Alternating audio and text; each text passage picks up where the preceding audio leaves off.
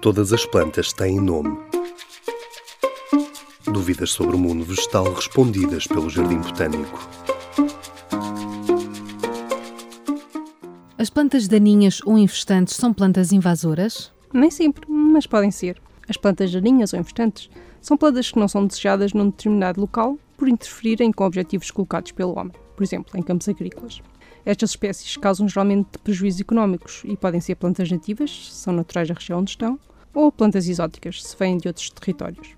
As plantas invasoras são plantas exóticas que se reproduzem sozinhas e, desta forma, aumentam rapidamente a sua distribuição sem ajuda do homem. Encontram-se frequentemente em ecossistemas naturais, mas também surgem em ambientes geridos pelo homem, interferindo com os seus objetivos, e, nesse caso, são consideradas infestantes ou daninhas. Por exemplo, uma giesta, que é uma planta nativa em Portugal, se apareceu no meio de um batatal, e as batatas são uma espécie exótica, é uma infestante desse batatal. Mas uma mimosa, que é uma planta invasora, que surge debaixo de um pinhal, é considerada uma infestante do pinhal. Nesse caso, é simultaneamente invasora e infestante. Se quiserem saber mais, visitem o site invasoras.pt.